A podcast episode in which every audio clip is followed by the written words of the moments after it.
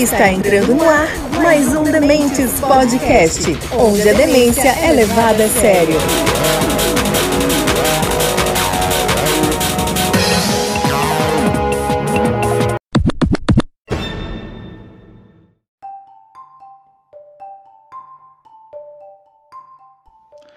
Fala galera, tudo bom com vocês? Está começando mais um Dementes Podcast, onde a demência é levada a sério e o aquecimento global. Ele existe, não existe? É uma teoria da conspiração globalista.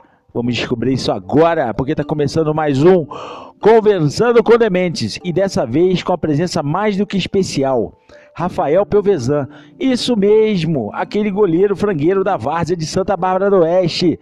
Só que além de ser um goleiro mediano, o Rafael também é biólogo, professor e tem pós-doutorado nessa área aí, tá certo?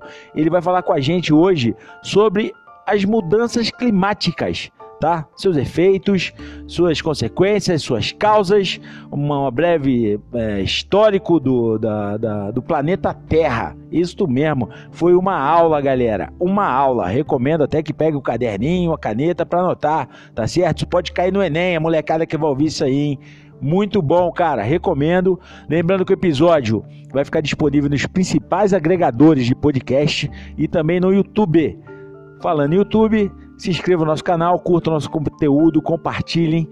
Isso ajuda muito a gente também. Compartilhem os áudios também, que isso, isso sempre ajuda, tá? Conseguir espalhar o que a gente tem feito aqui vai, ajuda bastante a gente, tá? Se, é, sigam a gente também no Instagram, tá bom, galera? Depois da conversa, eu volto. Preste atenção na aula, molecada!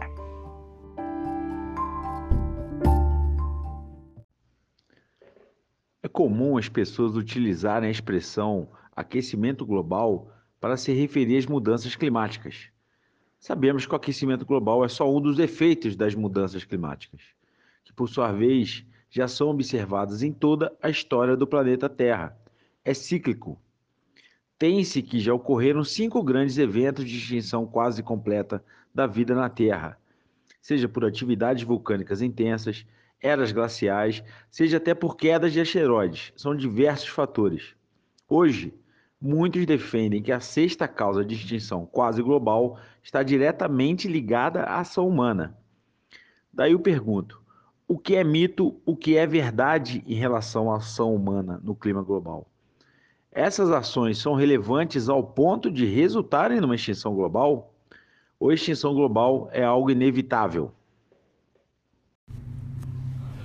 Opa, primeiro eu quero agradecer a oportunidade de bater um papo com vocês aí, com todos que participam, me apresentar, né? Eu sou biólogo, fiz mestrado, doutorado e pós-doutorado em ciências biológicas, né? Com área de concentração é, em zoologia. Então, em resumo aí, sou uma pessoa que se dedicou ao conteúdo aí das ciências ligado à zoologia, né, ao estudo dos animais. Né. A minha carreira é, tem se pautado nas questões e nas pesquisas voltadas principalmente para arboviroses, né, para a influência muitas vezes da paisagem é, e da relação que ela estabelece com essas arboviroses. Né? Arboviroses são aquelas doenças cujo vetor é, é um inseto, particularmente eu trabalho aí com o um grupo dos culicídios, que são os mosquitos, e então eu acho que eu tenho algumas questões aqui que eu posso contribuir, posso tentar ajudar, é óbvio, né, que tendo feito a pós-graduação aí com um enfoque na área de zoologia, um pouco dessa desse olhar aí é, global para para a influência aí do, da paisagem, do, do aquecimento global, das mudanças climáticas e dos efeitos aí que elas causam aí é, ao longo dos anos, né, ao longo dos milênios. É, nas populações aí de animais a gente consegue contribuir um pouco. Então quero agradecer a oportunidade de bater esse papo aqui com vocês. É, sobre a questão né, de o que fazer para salvar o planeta, né, ou retardar os efeitos das mudanças climáticas sobre o que nós temos. Eu acho que assim, é, ao longo dos anos, a população humana, né, a espécie Homo sapiens percebeu que a gente tem um, condições né, e capacidade cognitiva para lidar com os impactos ambientais de uma forma cada vez melhor. Né? A, a gente fala que a, a teoria da evolução, né, da, ela não tem um, um, fim, ela não, ela não busca selecionar determinado grupo de organismos. Né?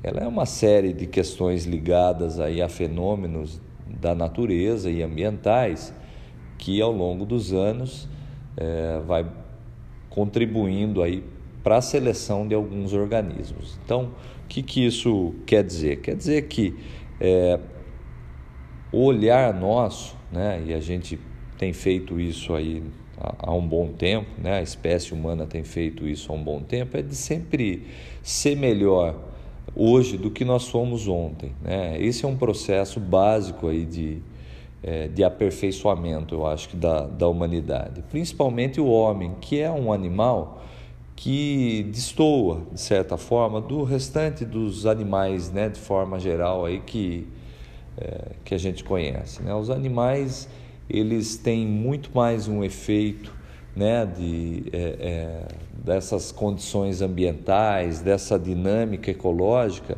eles estão muito mais sob o efeito desses fenômenos do que a população humana, né, do que o homem hoje.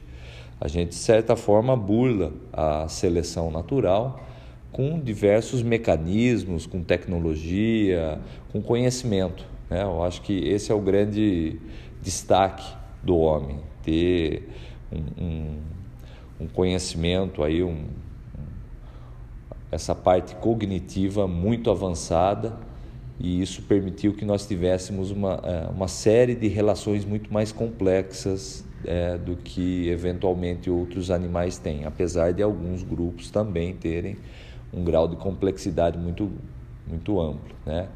E é sempre interessante a gente citar que não existem animais mais é, é, evoluídos, né? Não é que o homem e, e é importante a gente saber disso. Não é que o homem ele é mais evoluído do que outros organismos, né? Do que outros animais. Ele tem um grau de complexidade diferente, né? E ele tem uma série de de comportamentos, de relações diferentes de outros animais, mas é, o mesmo tempo que o homem levou para chegar até esse momento é muito provavelmente o mesmo tempo que outros animais aí talvez mais simples de outros de outras linhagens aí zoológicas também levaram para chegar até os dias atuais. Então o processo evolu evolutivo aí é o mesmo nessa, nessas espécies. Só que o homem, como eu disse, ele teve essa possibilidade de avançar e de interpretar um pouco as suas ações e ter um olhar muito mais é, diferenciado sobre as questões ambientais e de quanto elas são importantes e relevantes aí, inclusive para a sua vida. Né? E quando a gente faz uma análise como essa, invariavelmente nós vamos chegar num, num ponto de que é facilmente perceptível de que nós estamos ligados a, preservação do nosso planeta, né? a preservação das florestas, a preservação dos oceanos, dos nossos rios, a preservação dos diferentes ecossistemas que hoje existem, né? das diferentes fisionomias vegetais que existem, os tipos de florestas, cada uma tem um papel importante no, no nosso dia a dia. É por isso, é por esse senso crítico e esse olhar de pertencimento que, né, que o homem tem, inclusive com a natureza, que o tema né, de combate à degradação ambiental e às mudanças climáticas, ele é algo tão, ele ocupa um espaço tão importante nos, nas discussões. É, o problema é quando essas discussões se enveredam por alinhamentos ideológicos e políticos que nada tem a ver, muitas vezes, né, com qualquer tipo de é, de conceito técnico, científico, que afeta devidamente aí as questões ambientais.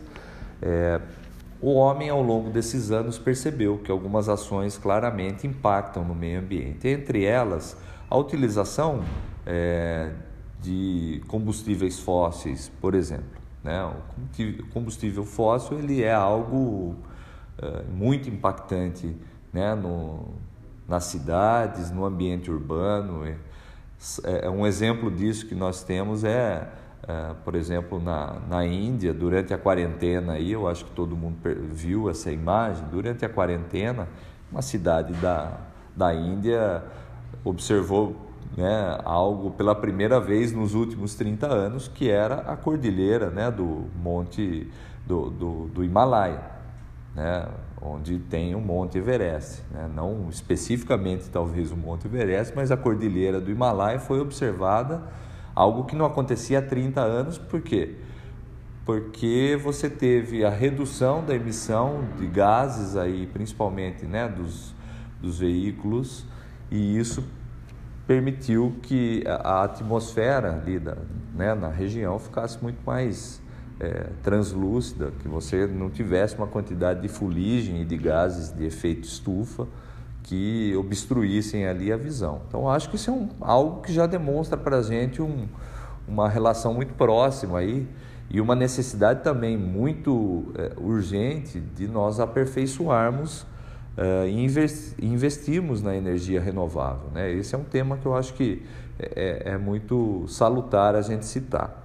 Outro exemplo que eu acho que é bem interessante dizer de é, é, como muitas vezes uh, o consumo, a utilização de combustíveis fósseis é, impacta na, na vida animal, e eu acho que é interessante a gente colocar isso aqui, né? na, uh, no século XIX e, e, até um pouco do, do, do início do século XX, é, tem um exemplo, um exemplo clássico aí de, é, da ecologia, né, que é da seleção natural, né, que não é bem uma seleção natural, mas uma, de certa forma, até é, artificial, que é a, a, durante a Revolução Industrial na Inglaterra, se eu não me engano, em Manchester, você tinha populações de é, mariposas que eram é, de coloração escura e populações que eram de coloração clara, né?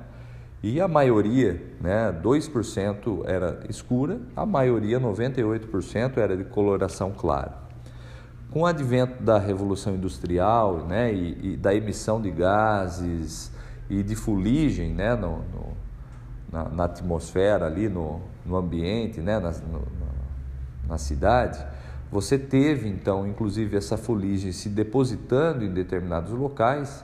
Isso influenciou a, a, o efeito adaptativo dessas, né, a seleção dessa, da, das populações dessa mariposa, fazendo com que aquelas que tivessem a coloração escura, que se mimetizavam melhor, né, que é, ficavam é, é, mais bem camufladas em ambientes onde a fuligem tinha se depositado, elas fossem é, é, preponderantes, a ponto de 50 anos depois você tinha uma situação onde 90% das mariposas é, eram de coloração escura, enquanto lá 50 anos antes era quase que o contrário, aí você tinha uma, uma, uma porcentagem muito menor de mariposas escuras. Isso isso por quê? Porque os ambien o ambiente onde elas viviam é, selecionou essas populações com coloração mais escura, tinha um gene lá que é, previa essa, né, essa alteração, esse, esse, tipo de fenótipo, que era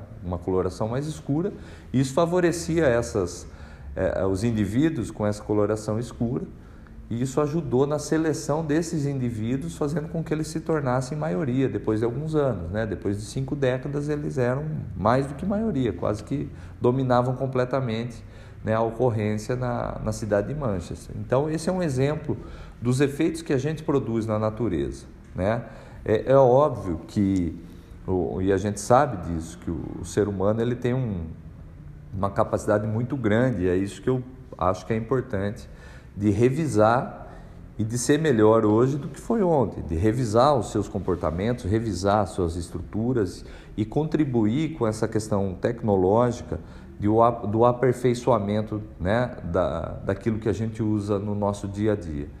É, e, e, mais, e, e, se torna agora, eu acho que mais do que nunca, é, iminente essa necessidade nossa de nós aperfeiçoarmos as questões ligadas né, à utilização de combustíveis é, fósseis que não são renováveis e que prejudicam muito, seja mesmo o ar das cidades, ela prejudica, por exemplo, a, a, os efeitos aí climáticos que a gente consegue observar e que são possíveis hoje de se prever em alguns pontos, que se relacionam muitas vezes à emissão desses gases de efeito estufa, né, que também, óbvio, a gente sabe, né, os fenômenos de aquecimento e glaciação na Terra fazem parte da sua história, mas que não, não há como é, não se relatar que o homem tem contribuído para que isso tenha uma, um efeito ainda mais rápido, né? que a, a, emissão dos efeitos dos gases de efeito estufa ela seja ainda mais rápida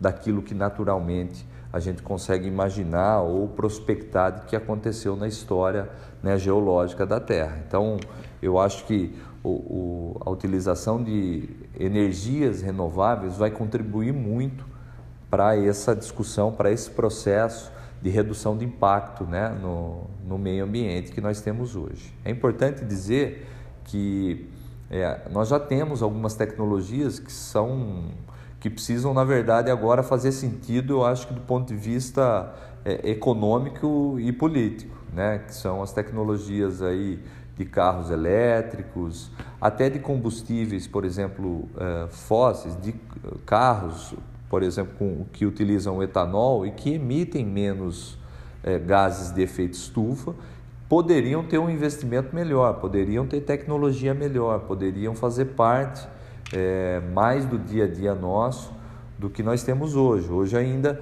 é, eu digo aqui a nível do Brasil, hoje a gente tem, por exemplo, uma situação em que talvez uma, a maior empresa do país é a detentora da exploração de petróleo, né, como a Petrobras, e isso invariavelmente também traz um, um contexto de poder econômico, né, de, de, de força uh, na escolha do combustível que a gente tem hoje nas nossas bombas. Né? Apesar do etanol é, estar disponível, os carros terem a tecnologia né, do, de utilização do etanol, da gasolina, enfim, é, ainda não há uma política é, que valorize e que transmita esse compromisso ambiental é, para maior efetividade né, em termos da produção dos carros né, com de, que utilizam esse combustível renovável, porque eu acho que existe um lobby muito grande dentro da produção de petróleo.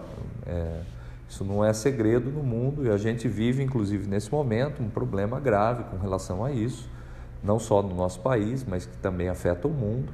É, e percebe claramente o quanto o poder ligado às refinarias, às produtoras de, né, de e derivados, é, o quanto, o quanto isso tem um impacto econômico e um poder de barganha muito grande na sociedade. Não tem muito tempo, uma geleira na Islândia foi declarada extinta. Atualmente, o derretimento da permafrost, que é aquela camada de gelo permanente no Ártico, carrega o temor da liberação do dióxido de carbono e de metano na atmosfera. Esses são só uns dos exemplos do que vem ocorrendo no planeta em decorrência do aumento das temperaturas. Fazendo um exercício de futurologia, o que pode ocorrer de forma imediata e de forma mediata com o planeta e, consequentemente, conosco que o habitamos.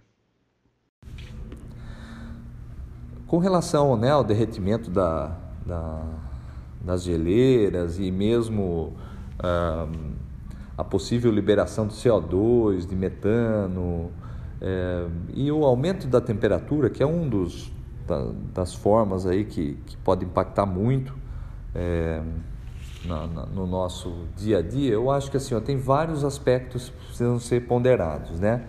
É, a Terra, ao longo de toda a sua história, eu acho que a gente já falou sobre isso, mas ao, ao longo de toda a sua história viveu é, os efeitos aí de do, do aquecimento e do resfriamento. Isso faz parte da história geológica e da Terra. Ao que parece, o, a relação do, né, da, da presença de CO2 e de temperaturas mais altas, você tem uma correlação direta. Então, o CO2 é um dos gases que aparece quando a gente tem um aumento da temperatura a nível mundial. É claro que a gente consegue imaginar algo muito de forma muito rápida, que é o derretimento das geleiras e, já existem modelos, né, algoritmos, o aprendizado de máquinas é algo que já faz parte do nosso dia a dia e esses modelos demonstram que o derretimento, o eventual derretimento de geleiras vai alterar, é, vai alterar o, todas as a, a, o fluxo de águas no, no oceano. Então a gente vai ter as correntes marítimas sendo alteradas, a elevação do nível do mar, né, vai é, avançar em cidades, aquelas que têm, né, que têm uma, uma altitude menor vão sofrer com isso, então a gente vai ter essa elevação. É, o tempo disso ainda é incerto, porque muito se debate sobre o quanto o homem tem capacidade para acelerar esses efeitos né, do, do, derretimento das geleiras. Se nós estamos no meio de uma, uma situação aí de interglacial e esse efeito agora é natural ou não, eu acho que é um, é um debate importante que a gente tem que entender, mas nós precisamos, além de tudo, é, é, interpretar o que isso vai provocar no nosso dia a dia, né? E aí a gente vai ter situações muito complicadas. Essa alteração das correntes marítimas pode influenciar muito no regime de chuvas, de temperatura, né? E aí a gente vai trazer mais dificuldades é, para diferentes regiões. Você pode ter um lugar onde você vai ter é, né, um determinado país que hoje tem um regime de chuvas e amanhã isso vai ser alterado. Ele pode deixar de ter aquilo que é o mínimo para produzir alimentos, né, ou para sustentar muitas vezes as formações florestais que ele tem, os, os ecossistemas, né, os biomas que existem, ou ele pode ter um regime muito maior e, e, e isso também vai impactar. Você vai impactar na, nas pessoas que moram ali. É um regime de chuvas muito forte, a gente percebe aqui a nível de Brasil, mas também quando você tem o um relato na Europa, na Ásia, né, o clima de monções, quando é, é, ele fica muito exacerbado lá na Ásia, ele acaba provocando o, o alagamento dos vilarejos de uma forma desproporcional. E isso também ocorre na Europa.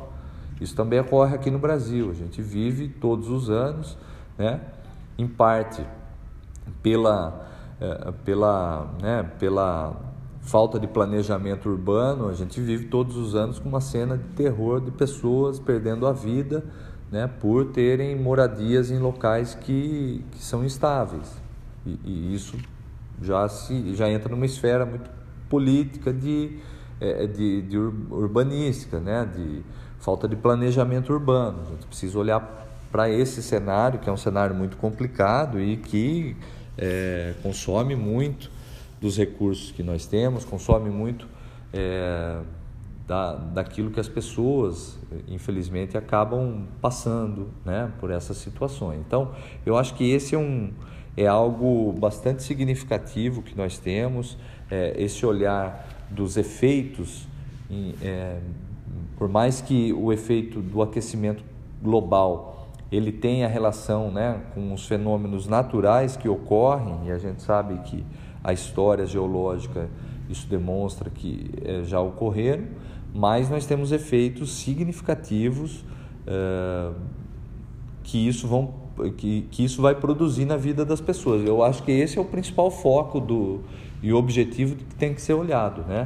O quanto o derretimento das geleiras vai impactar a vida nossa aqui na, no, interior do estado de São Paulo, por exemplo, né? Ou no interior da Bahia, ou uh, uh, em Portugal. Quanto isso vai impactar, né? Eu posso dizer que alguns trabalhos que a gente vem é, observando, inclusive é, produzindo, nós percebemos claramente que existem alguns fenômenos que estão associados à urbanização.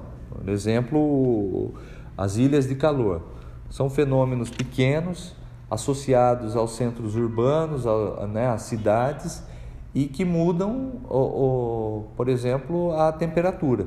Temperatura eh, no inverno, quando você imagina e a medição demonstra né, da, no termômetro que a temperatura está 10, 11 graus Celsius, quando você olha através né, de um, de um é, de um satélite com essa capacidade de mensurar a temperatura, né, com esse dispositivo térmico de saber, né, com uma imagem infravermelha de saber qual é a temperatura do solo, é, a gente percebe que a temperatura do solo está a 25 graus. O que, que isso influencia? Você tem um fenômeno da ilha de calor, que é aquele, aquela massa de ar quente é, a, que acaba ficando presa e a temperatura do solo acaba aumentando significativamente.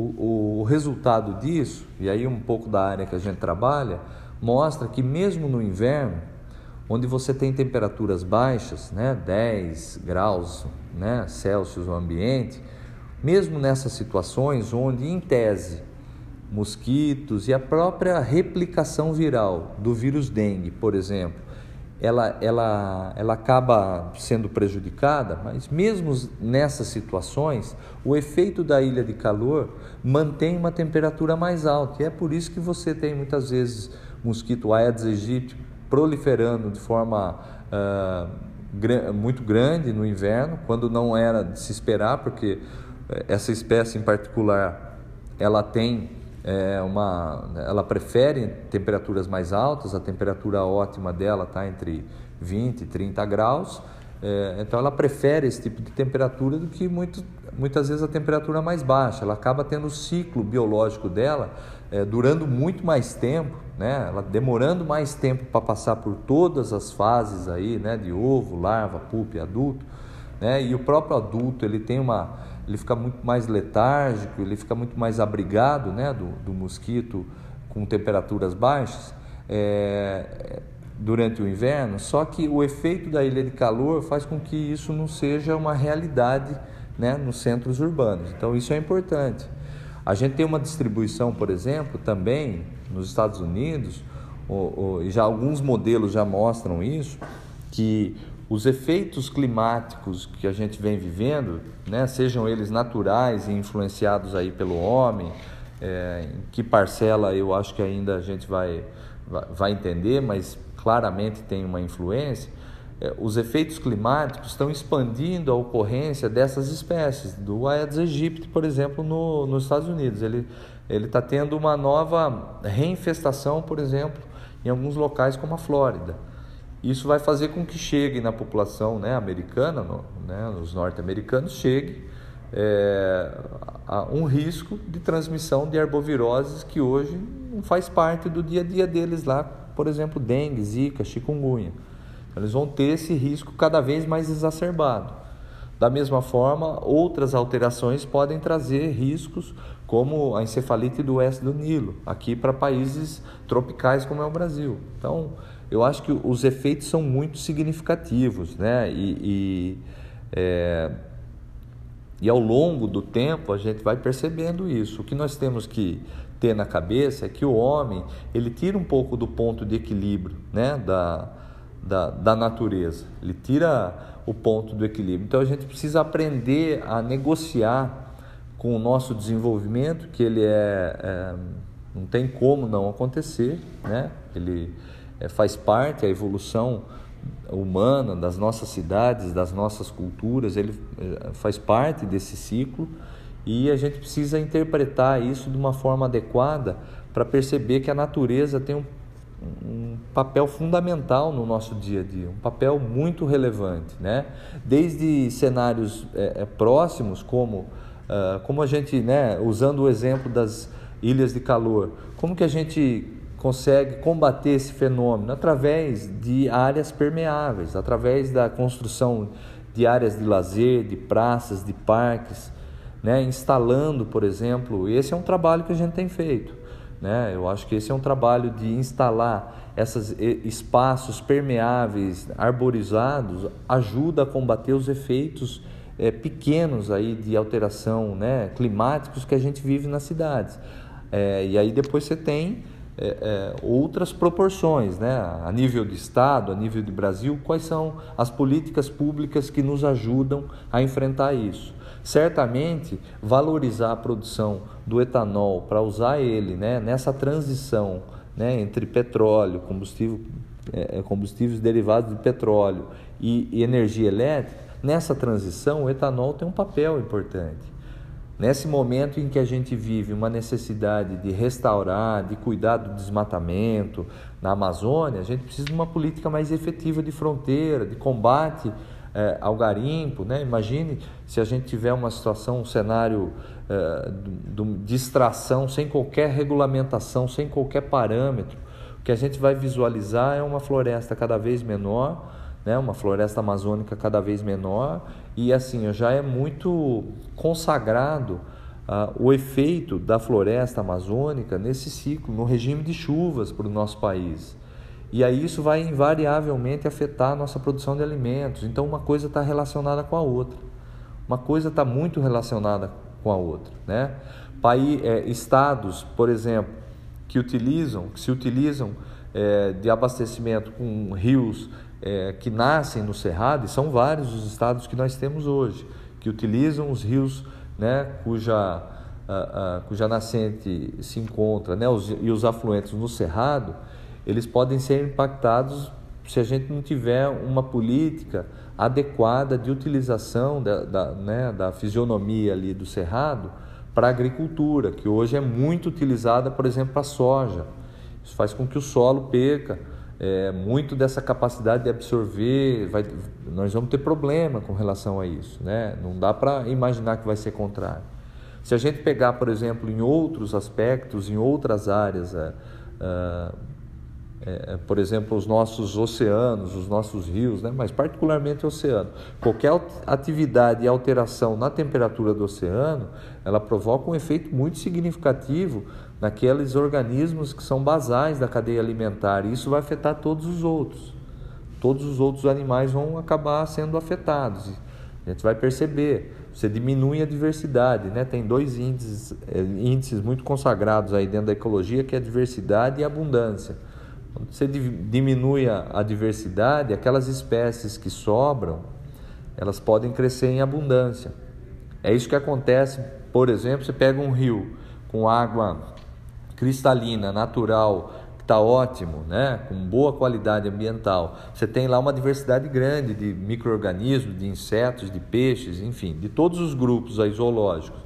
É, se você despejar esgoto nele, só vai conseguir sobreviver lá alguns grupos de organismos e esses vão ter uma abundância muito grande. Um exemplo disso é, é, é o, a espécie do mosquito Culex quinquefaciatus, né, que é uma espécie de vetor da elefantíase, da encefalite é, do oeste do Nilo, que incomoda e causa muitos problemas no nordeste do Brasil, ligado à fossa, ligado a córregos, riachos poluídos, porque ele, ele consegue sobreviver em rios com alta carga, em, em corpos hídricos com alta carga de matéria orgânica. Outras espécies que inclusive mantém, né, é, é essa espécie de mosquito que eu falei, que é o Culex aí, Quinquefaciatus, mantém ele, né, sob controle, são espécies é, que competem pelo, né, pelo espaço, ou muitas vezes que são predadoras, outras espécies não têm essa capacidade né, de se aproveitar em rios com alta carga orgânica. A Aedes aegypti, eu estou trazendo para alguns exemplos que eu tenho de animais que se aproveitam. A Aedes aegypti, ele se aproveita muito da nossa política de consumo e de geração de resíduos. Né? A maioria dos resíduos e de consumo que a gente tem são acabam servindo de criadouros para essas espécies de mosquito. Né? Hoje tudo tem plástico, tem um copinho, tem um potinho, tudo isso. E é uma questão cultural, né? cultural que a gente acaba fornecendo um espaço para essa espécie, no caso Aedes aegypti, que se adaptou muito bem. Então o homem ele cria as condições para que as espécies se, se adaptem cada vez melhor e isso faz com que tenha, tenhamos a, a perda de diversidade que invariavelmente vai impactar no nosso dia a dia, né? Impacta na saúde, como eu estou dizendo, duas espécies aí de mosquitos que impactam na saúde pública, né? Da mesma forma, se você fizer uma plantação de soja por grandes extensões, sem qualquer tipo de política ambiental, sem qualquer tipo de controle, sem construção e preservação de remanescentes, sem ter corredores ecológicos, sem interligar esses pontos, é, se você fizer isso de uma maneira completamente não planejada ou só com o olhar da produção agrícola, você vai trazer invariavelmente problemas, como eu disse no ciclo né, da água aí principalmente para aqueles rios que têm a sua nascente aí na região do Cerrado. Então é um evento que é, é tem íntima relação com tudo aquilo que a gente faz. A pergunta que muitos fazem é: o que fazer para salvar o planeta? Só que, melhor dizendo, a pergunta correta deveria ser: o que fazer para retardar os efeitos das mudanças climáticas e estender nossa existência por aqui? Ultimamente se intensificou a busca por fontes de energias renováveis. Seria este um dos caminhos? Bom, um pouco da, da pergunta colocada aí, é, eu já, já até adiantei né, na resposta anterior. O ser, o ser humano sempre se adaptou. Né? Ao longo da história aí da, da espécie humana, né? nós somos do gênero Homo e da espécie Sapiens, é, mas nós já convivemos com outros gêneros, né? com australopitecíneos, os hominídeos já tiveram vários outros, outros gêneros aí, que são agrupamentos aí, é, níveis hierárquicos maiores do que de espécie. Né? O gênero e a espécie é, é a denotação daquele determinado organismo. Né? A espécie nossa é sapiens, como eu falei, nós já convivemos com é, o Homo neanderthalense, que é o Neandertal, e, e, muito provavelmente a convivência não foi pacífica, assim como não foi pacífica também com outros gêneros, né? como eu disse, o Australopithecus talvez seja o mais conhecido. É, o homem sempre teve uma característica de se adaptar, ele tinha uma questão, inclusive, volume encefálico muito, é, muito maior do que de, de outras espécies que ocorriam, uma capacidade cognitiva diferente, uma relação é, familiar muito, é, muito mais é, íntima. Isso ajudou muito, né? o convívio familiar ajuda muito né? em espécies gregárias como, como os, os macacos, como os, os, símios, como né? o homem conviveu aí no início da sua jornada a, a irradiação aí das espécies a partir do provável continente africano, mas existem teorias, eu acho que a, a paleontologia né, é, tem trazido novas descobertas e, e, a gente vai sempre aperfeiçoando um pouquinho dessa história, mas o homem, de certa forma, sempre se adaptou, né, migrou de um, de um continente onde ele tinha um cenário né, de savana, de florestas, né? A priori desceu das florestas e depois foi conquistando aí a, as, as savanas.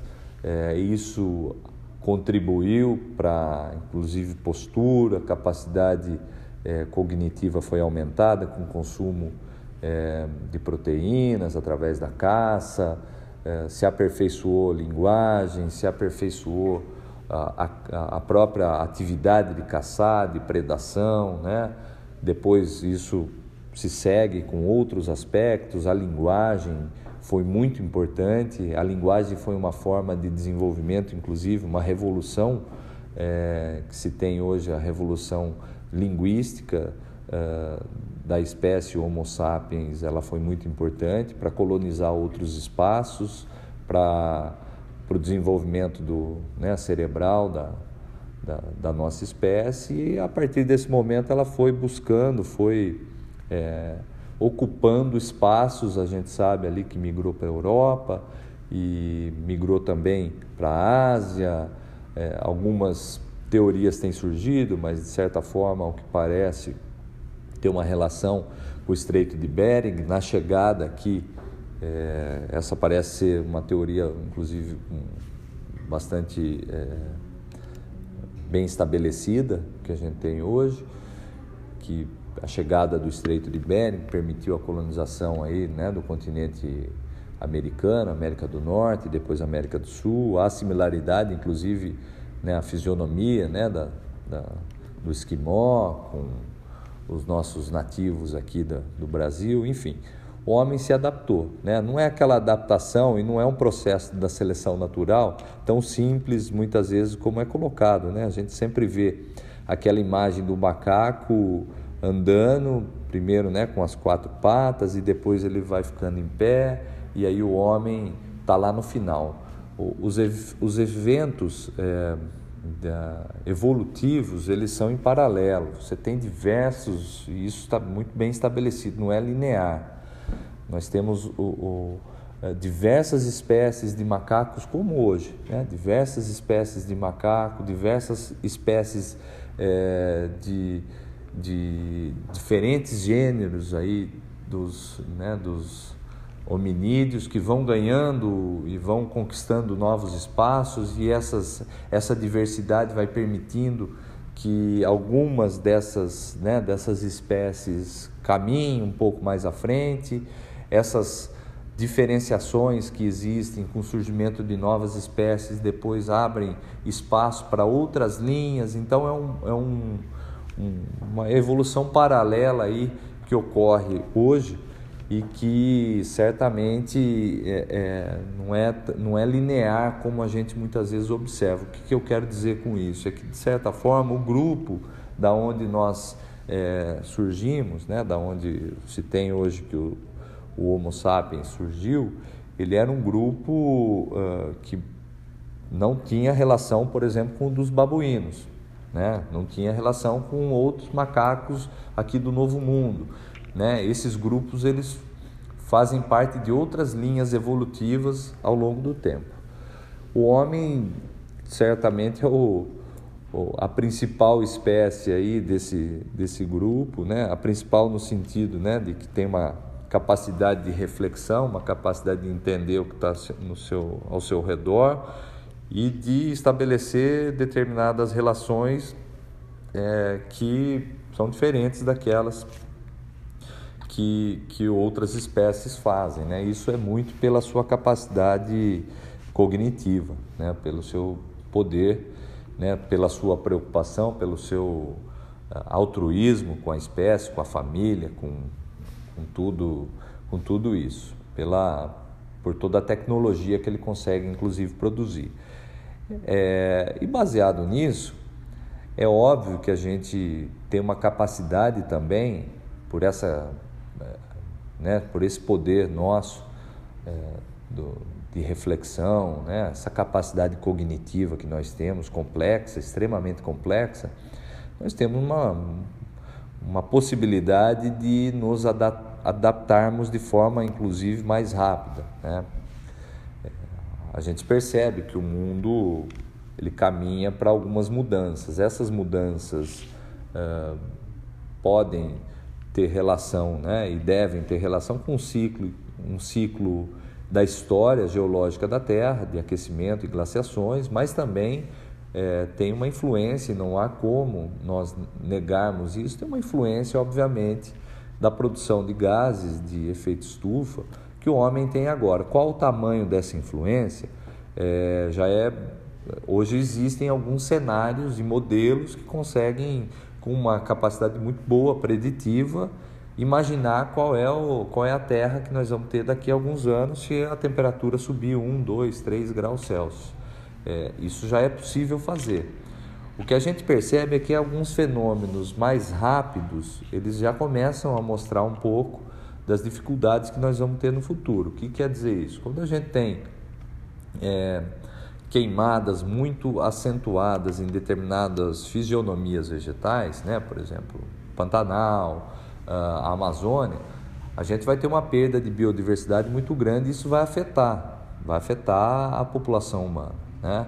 Essas queimadas podem, inclusive, alterar até o regime de chuvas, e a gente sabe que, por exemplo, na Amazônia, é, a evaporação da floresta, dos rios, ela é muito importante na formação de um rio aéreo aí que o pessoal fala atmosférico que é, é, acaba contribuindo para como uma unidade geradora de chuva, de precipitação, inclusive para todo o Brasil, regulando um pouco o clima. E isso pode ser afetado se você não tiver a presença é, das, das, das árvores, da floresta lá. Se você tiver queimadas muito acentuadas ao longo de muito tempo, um desmatamento muito forte, isso vai afetar. Então esses efeitos, eles não podem ser colocados na mesma linha daquilo que a gente tenta prever é, ou daquilo que se justifica como aquecimento natural que a Terra vem passando ao longo de toda a sua existência, né? Todo o seu tempo geológico ela passou, como eu disse, por diferentes momentos de aquecimento e resfriamento. Mas isso não pode ser colocado na pauta, porque nós estamos tirando um equilíbrio é, com uma ação humana. Então, e aí você vai ter esse efeito ocorrendo é, no regime de chuvas. E é importante a gente dizer isso, né? O, recentemente se percebeu, inclusive, que os, o, o nível do Rio São Francisco, que é um dos principais rios do Brasil também, o nível ele tem, é, ele tem caído. E isso afeta consideravelmente uh, a disponibilidade hídrica. Eu acho que esse vai ser um grande fator impactante. Né? A gente vai ter um problema de disponibilidade hídrica caso uh, nós não entendamos aí a, a, necessidade de algumas ações. Que, que ações são essas? É a preservação das matas uh, que existem hoje no Brasil. O cerrado é uma fisionomia muito importante, onde boa parte dos rios que compõem e que são utilizados para o abastecimento tem origem no Cerrado. Né? O Rio São Francisco é um dos exemplos disso. É, não quer dizer que nós vamos ter que aqui, eu estou dizendo a nível do Brasil, mas não quer dizer que a gente vai ter que fazer uma completa preservação de tudo, sem dar espaço para o desenvolvimento urbanístico ou mesmo para a produção de alimentos, para a agricultura, para a pecuária. É, nós vamos ter que saber conciliar isso. Né? E, e, eu acho que se for para mim olhar né, para daqui a alguns anos, como, como homem vai estar, tá, como vai ser essa situação, eu imagino que a gente vai ter uma capacidade de reflexão ainda melhor sobre todos esses parâmetros e entender o quanto nós estamos interligados a esses fenômenos que fazem parte da sociedade moderna. Né? A sociedade moderna hoje precisa da produção de, de alimentos, mas a produção de alimentos ela pode ser aperfeiçoada com novas tecnologias que não precisam é, de expansão de território para cultivo agrícola, por exemplo. A gente pode ter novas tecnologias que, pelo contrário, vão nos ajudar a restaurar e reflorestar determinados locais que são críticos para a produção é, e para a manutenção do regime hídrico né, das bacias aí dos nossos rios e aperfeiçoando com tecnologia produzir em espaços menores os alimentos que a gente precisa, né? Da mesma forma, o cultivo é, de energia, de combustíveis renováveis, como o etanol, eu acho que o Brasil tem um, um papel fundamental nisso, né? Nessa, nesse intercâmbio entre saindo do combustível fóssil e, e aperfeiçoando até uma energia que praticamente não tem impacto como a energia elétrica, né? Os carros uh, uh, elétricos, eu acho que há um um vazio ali que pode ser preenchido com motores mais eficientes e que gerem menos é, é, gases de efeito estufa.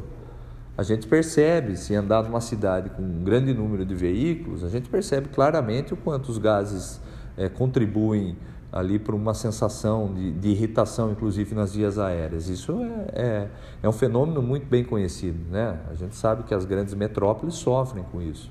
Então eu penso que nós temos que aproveitar essa oportunidade e esse, essa nossa condição né, de ter uma, uma, uma capacidade cognitiva melhor para poder olhar de forma mais sustentável né, para o futuro que nós desejamos. Já é amplamente divulgado o cenário caso as, a, a elevação da temperatura se é, é, permaneça, o que pode acontecer. Né? Então, eu acho que esse é um fenômeno que a gente tem que ficar muito uh, uh, que nós temos que, que entender muito bem a gravidade dele né, para o nosso dia a dia. O ser humano, no histórico de sua existência, sempre se adaptou às condições que o meio ambiente lhe apresentou. Com as iminentes mudanças que ocorrerão nos próximos anos, e olhando para todas as adaptações que os seres humanos já passaram, é possível projetar como será o ser humano daqui algumas centenas de anos? Olha, eu já falei bastante aqui sobre essa questão do, do aquecimento global é, e, e, sobre né, a, a extinção, que são eventos cíclicos mesmo. Nós já temos cinco bem documentadas que envolvem aí desde atividade vulcânica, grandes glaciações, é, meteoros, né, o impacto de meteoros no país, no, no, no mundo, enfim. É, o que se observa hoje é que uh, eu acho que a gente tem que separar um pouco, não sei se separar a palavra adequada, mas imaginar o seguinte: um, uma das coisas é o fenômeno das ou os fenômenos das mudanças climáticas, né? E, e elas têm relação com a ação antrópica, a ação do homem. Mas a, a, a ação do homem por si só, ela já causa um, um fenômeno muitas vezes de extinção, né? Ou de erradicação de uma espécie. Vamos imaginar quando a gente faz uma intervenção numa floresta e, e simplesmente é, é, devasta né, e, e, faz aí o, o, o desmatamento dela. Já é um efeito, muitas vezes, que você pode ter uma população endêmica ali de animais, de fungos, de plantas, ou de outros grupos aí né, que existem, que você está erradicando. Um, uma atividade como essa pode por si só já erradicar determinados grupos inteiros, né, zoológicos, é, que existem nesses fragmentos florestais. E isso é muito impactante. A gente tem vários exemplos de animais que foram completamente impactados é, pela presença do homem. Né? É, o, o, o, continente australiano, né, a Austrália, a gente percebe lá que lá pela característica insular é, nós tivemos um isolamento ali dos marsupiais, né? aqueles que têm o marsúpio, que é a bolsa, né? os cangurus e é, outros animais aí que têm é, essa característica. E esses animais, eles fizeram parte aí do processo evolutivo né? dos mamíferos, né? E, e, e vamos dizer assim, eles têm uma, uma complexidade, hoje eles evoluíram né? da mesma forma que todos os outros, que todos os os placentários, mas é, quando a gente olha o grau de complexidade de investimento né, em passar o gene é, para a próxima geração, os placentários, aqueles que guardam o, o, as suas, né, a sua prole, né, os seus filhotes dentro do organismo da fêmea, ele é muito mais, é, é, ele é, é, um gasto de energia muito maior, é um, um investimento muito maior na, na, na segurança né, desse, desse compromisso com a continuidade genética né, da, daquele indivíduo. Então, os, os, placentários têm essa característica e se adaptam melhor. Né? Essa é a realidade, se adaptam. Onde você tem é, placentários né, e os marsupiais convivendo juntos, salvo alguns nichos bastante particulares, eles acabam, os marsupiais acabam sendo extintos. Isso aconteceu, por exemplo, aqui na, na América do Sul, eh, a gente tinha os chamados é, um grupo de animais parecido inclusive com tigres dentes de sabre que eram marsupiais que acabaram sendo extintos pela chegada dos felídeos né como a onça é, que são placentários. Então por quê? Eles são mais eficientes né no, no na, na sua transmissão aí genética. E a Austrália ficou lá muito tempo isolada. Então, os animais lá, os os, é, esses que têm o marsúpio, os marsupiais, eles ficaram muito tempo lá isolados, né? E na medida que você teve a chegada de animais é, corriqueiros, como né, os ingleses ao levarem os cães, os ratos para lá, eles provocaram um desequilíbrio muito grande no continente, né, no, na Austrália, um, um desequilíbrio significativo.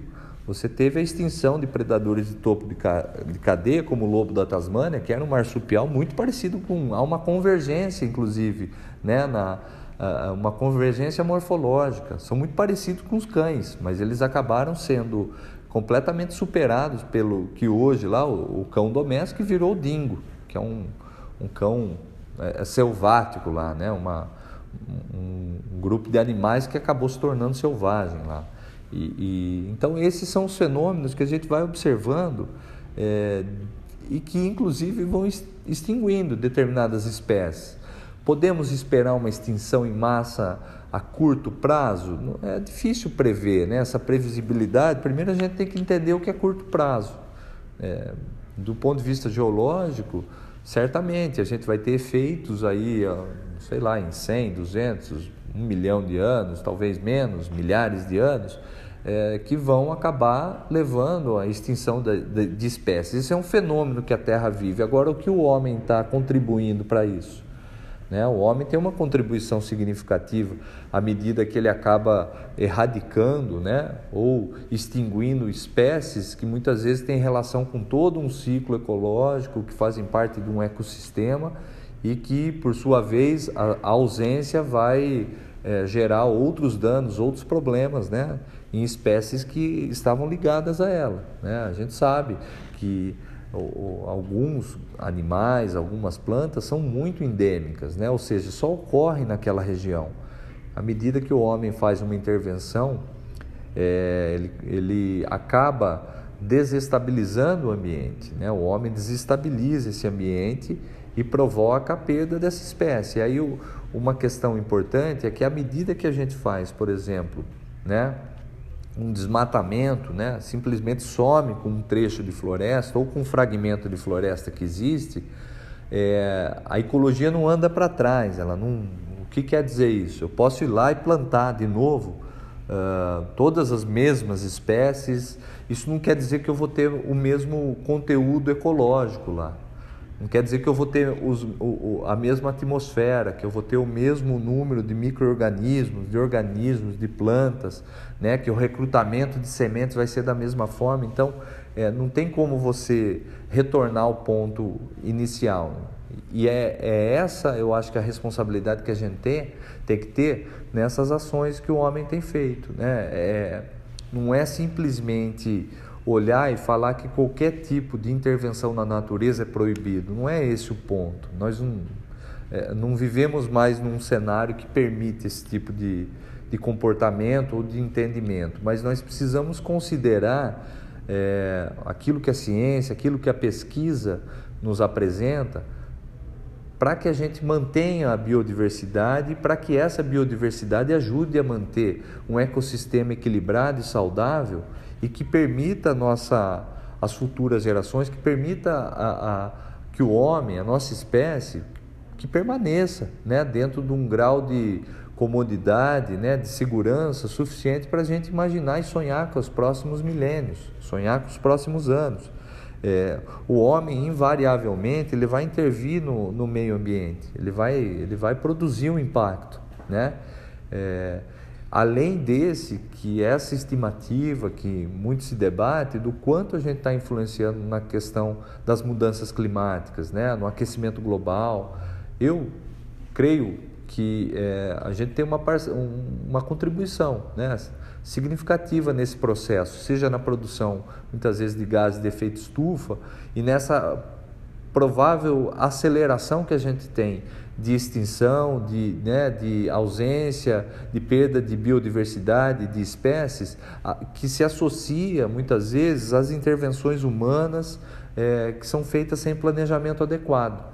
Né? Como eu disse, não é a gente imaginar um mundo sem qualquer tipo de intervenção do homem, mas é a gente imaginar o um mundo é, com colaboração né, do, da presença humana e do quanto isso é importante para a gente mesmo, no nosso dia a dia, na, na nossa convivência, né? na nossa, nas nossas relações sociais, o quanto a gente tem que desejar um, um destino mais sustentável para algumas coisas que eu imagino que hoje já não faça muito mais sentido para a vida das pessoas. A gente vive uma revolução agora industrial é, muito significativa. E essa revolução ela tem que trazer benefícios para essas questões ambientais. As grandes marcas estão olhando para isso. Né? E a gente precisa agora de políticas públicas que façam esse olhar. Né? Não é só, muitas vezes, você é, delimitar determinadas áreas de proteção e imaginar que elas vão ficar né, inatingíveis lá porque fez uma determinação e porque tem um decreto dizendo que aquele local agora passa a ser um parque nacional. Não é isso. Eu acho que a gente tem que evoluir nesse processo tem que manter determinados refúgios de biodiversidade, isso é muito importante, mas também olhar para os espaços onde a gente teve uma degradação, mas que precisa ser revista, que precisa ter o investimento aí em tecnologias para a produção agrícola, para a uh, produção uh, de pecuária. Eu acho que o agronegócio é importante, né? vai cada vez mais ser importante daqui para frente. Hoje, creio eu que até, até um tempo atrás, aquilo que se produzia de alimento já não era suficiente para você dar um prato de comida para todas as pessoas, né? existentes hoje no planeta Terra. Então a gente é, vive uma situação muitas vezes já de carência de alimentos em determinados lugares, em determinados países, determinados, é, é, inclusive aqui no Brasil, determinados estados e cidades têm carência de alimento. Então a produção hoje, tudo que se produz de alimento hoje já não serve para abastecer todo mundo. Então uma desigualdade muito grande. E essa desigualdade ela tem que ser olhada de uma forma global. É muito difícil isso porque envolve questões políticas, ideológicas e principalmente questões econômicas. Eu acho que a questão econômica é a mais impactante em tudo isso. Mas é, os países têm que perceber né, que aqueles que são produtores de alimento é, que trabalhar em conjunto com aqueles que são produtores de tecnologia.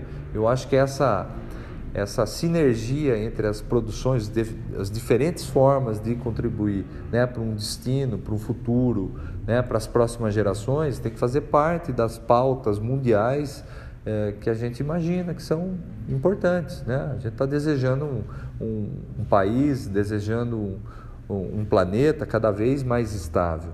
E para isso precisa ter essa argumentação. Não é fácil, porque as questões econômicas são muito impactantes. Né? É difícil você pegar um país hoje que produz petróleo e dizer para ele, viu, vamos fazer uma. Vamos trabalhar todos nós aqui para pegar aqueles países que têm território, como é o caso do Brasil, tem tecnologia, tem condição de produzir etanol e a gente vai aos poucos substituir é, o consumo de de, de combustível fóssil, né, como a gasolina. É, isso é muito difícil, porque o país às vezes só tem aquilo como origem. Por isso que eu entendo que essa relação complexa tem que fazer parte de uma equação maior, né, tem que fazer parte de uma equação maior. É, a própria, o fenômeno da globalização que foi tão impactante né, no mundo nos últimos anos, ele já começa a, a, a ser não revertido, mas repensado. A própria pandemia trouxe para nós um, um, um olhar de que toda a produção, muitas vezes de tecnologia é, ou de, de, de fabril, não pode ficar alicerçada num único espaço como o da China. A gente já tem uma, uma reformulação né, da, da, das fábricas para que não seja tudo terceirizado ou de origem chinesa. Porque num evento como os lockdowns que ocorreram né, mundo afora, e na China em particular, é, a gente tem a necessidade de, por exemplo, de, de, produtos que deveriam ter sido produzidos lá e não são, porque eles estão numa situação de lockdown, parada, a pandemia reduziu a, a, o fornecimento e a produção desses, desses equipamentos. E aqui a gente fica, e, outros, e os países vivem, né? como o Brasil, vivem a carência. Né? Um exemplo é o, a produção de veículos novos. A gente tem filas de espera muito grandes aqui no nosso país, porque está faltando os, uh, uh, determinados uh, componentes aí eh, que são de origem chinesa. Então, é, entre outros aspectos, mas eu acho que isso é, é muito relevante para a gente olhar o, o, mundo que nós desejamos daqui para frente. Então, um cenário de industrial, nesse cenário de reindustrialização que a gente vai ter, a, a, indústria vai ter que se adaptar, vai ter que se adaptar às questões ambientais. Nós estamos num outro momento, né? essa, essa retomada da produção de fábricas, ela vem num outro momento onde a legislação ambiental é bem diferente daquele outro, né? do, do de décadas atrás, onde as fábricas vinham, é, faziam toda a parte de licenciamento, é, produziram até determinado ponto, depois viram que valia muito mais a pena comprar, importar da, da China, por exemplo, né? Esses, é, alguns produtos. E, e aí pararam, encerraram a sua produção. Agora elas vêm num outro momento. E esse momento tem legislação ambiental é, que deve ser muito mais restritivo. Então, eu, eu, creio que a gente tem uma, uma possibilidade né, de, de, de olhar para esse futuro que nós desejamos de uma maneira muito mais importante, muito mais é, conjunta com os fenômenos que a gente interpreta hoje, né, que fazem parte da história da Terra, mas que também são influenciados pela atividade humana, é, como creio eu que a, a próprio aquecimento da temperatura é, né, e a perda de biodiversidade, esses fenômenos têm que fazer parte dessa equação da produção que a gente deseja no, no nosso país. Né, e, ao mesmo tempo, investir em tecnologias limpas. Correr atrás de políticas públicas, com investimento inclusive do Estado, para despoluir os nossos rios. Vai ser importante ter fontes de água cada vez mais limpas para abastecimento, para irrigação. Né? Hoje a gente tem algumas restrições, por quê? Porque os, boa parte dos córregos, dos rios, dos riachos no nosso país não tem é, é a água que, que é, é oriunda dos efluentes não está ah, livre de, de esgoto. Então a gente tem um problema de saneamento muito grave no país. O Brasil tem oportunidade de investir, tem que continuar investindo nisso. Né?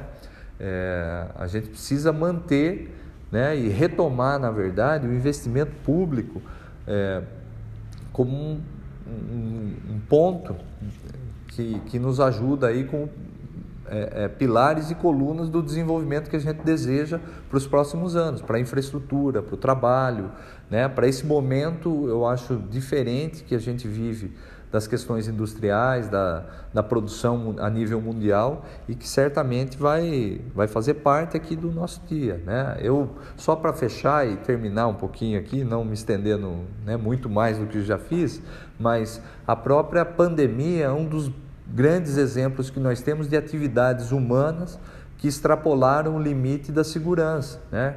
que passaram o princípio da precaução. Por que isso? Porque a gente vai avançando nas florestas a ponto dessa superfície de atrito ser tão grande, onde os animais começam a ter capacidade de migrar para os centros urbanos, como é o caso dos, uh, dos morcegos, e que se imagina que né, seja uma das espécies aí que.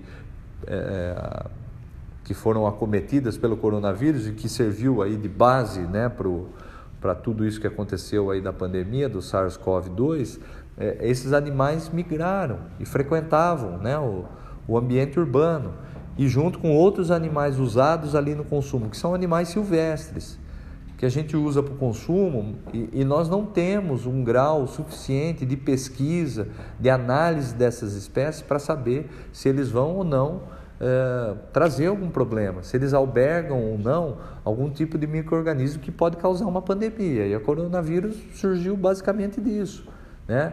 dessa, dessa nossa dificuldade em interpretar o quanto a degradação ambiental pode se voltar contra nós mesmos.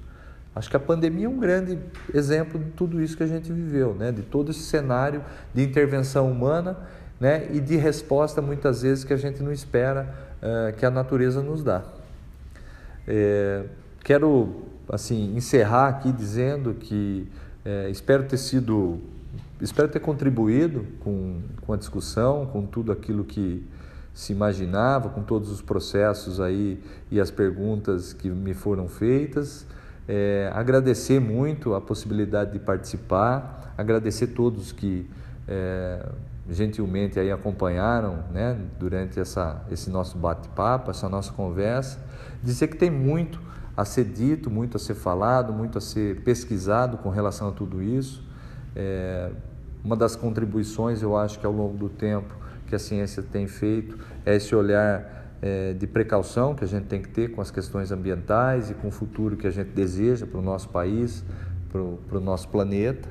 Entender que o homem é fator é, fundamental e de alteração é, no ambiente natural. A gente sempre foi isso, nós sempre tivemos esse papel e que agora e a própria natureza né, da, da espécie sapiens, da espécie humana, tem condição e capacidade cognitiva para imaginar é, as ações que ajudam a mitigar, a reduzir esse impacto, né, a preservar a natureza e a caminhar num futuro né, consolidado é, e conjunto com tudo, com todos esses preceitos aí de biodiversidade, é, de bens naturais que precisam ser preservados.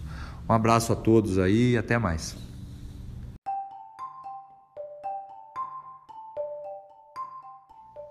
E aí, galera?